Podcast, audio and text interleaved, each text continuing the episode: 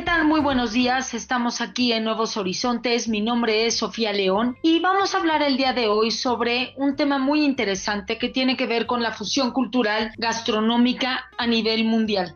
Si nosotros de repente nos preguntamos, pues de dónde viene el tomar chocolate con leche o el hecho de ir al cine y comer unas palomitas, también comer una pizza o ver, por ejemplo, alguna alguna crepa francesa, etcétera. Bueno, pues esto entonces vamos a ir iniciando un poquito con esta con estas ideas.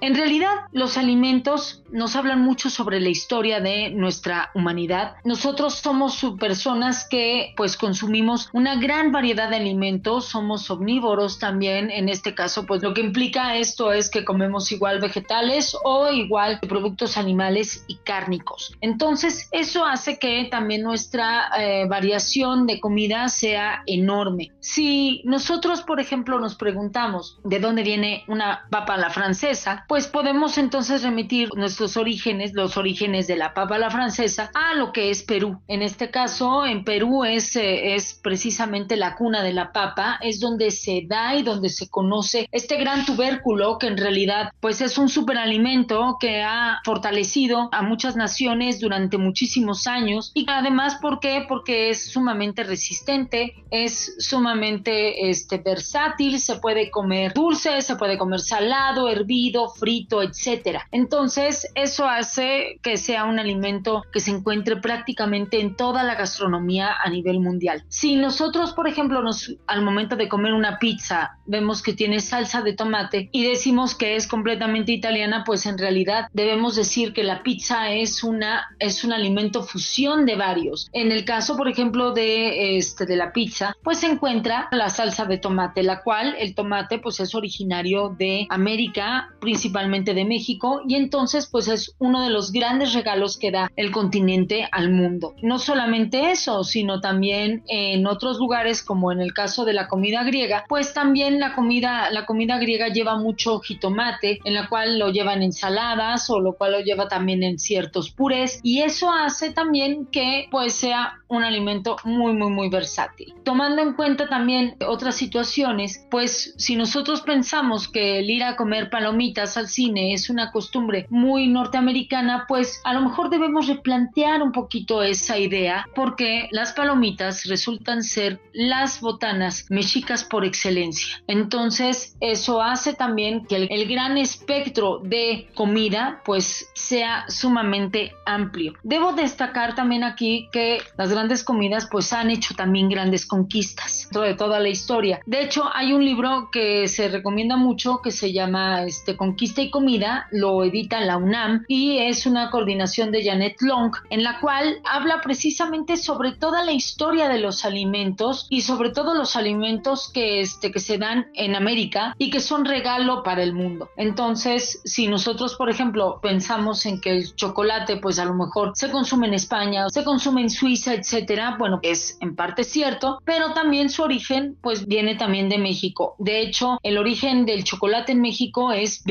y es una bebida amarga sobre todo, ¿no? Cuando llega a manos de los europeos, pues entonces empiezan a ponerle otros elementos como es el caso de la vainilla o como es el caso también del azúcar y eso hace que sea más dulce e inclusive lo mezclan con leche, lo cual también es una mezcolanza entre lo europeo y lo americano. ¿Por qué? Porque la leche, sobre todo la leche es de, de la vaca y la vaca fue traída por los españoles a este nuevo mundo. Por otra parte, también tenemos uno de los alimentos más versátiles que nosotros tenemos como eh, dentro de la gastronomía mexicana, que es el huevo. En realidad, si nosotros vemos en un restaurante la cantidad de huevos que se cocinan para el desayuno, es decir, o, este, o el tipo de huevos que pueden ser en este caso motuleños, divorciados, al albañil, rancheros, en fin, de cualquier tipo, lo que hace precisamente pues es que hace de México que sea uno de los países más consumidores de huevo a nivel mundial. Y esto pues provoca precisamente que seamos un país muy productor y muy consumidor de este, de este producto. Pero este producto viene sobre todo, viene de, viene de Europa y esto también es algo que aporta al mundo y a, a su vez también México lo, lo modifica. Como en el caso también del taco al pastor, el taco al pastor en realidad su origen es árabe, es, eh, viene precisamente de eh, hacer una, de hacer un fileteo a una, este, a una carne ya sea de res o de cordero y se hace en un pan de harina en una este en un pan pita que es como se le conoce y se sirve así. En el caso por ejemplo del taco al pastor pues bueno tiene una variante que es precisamente en vez de utilizar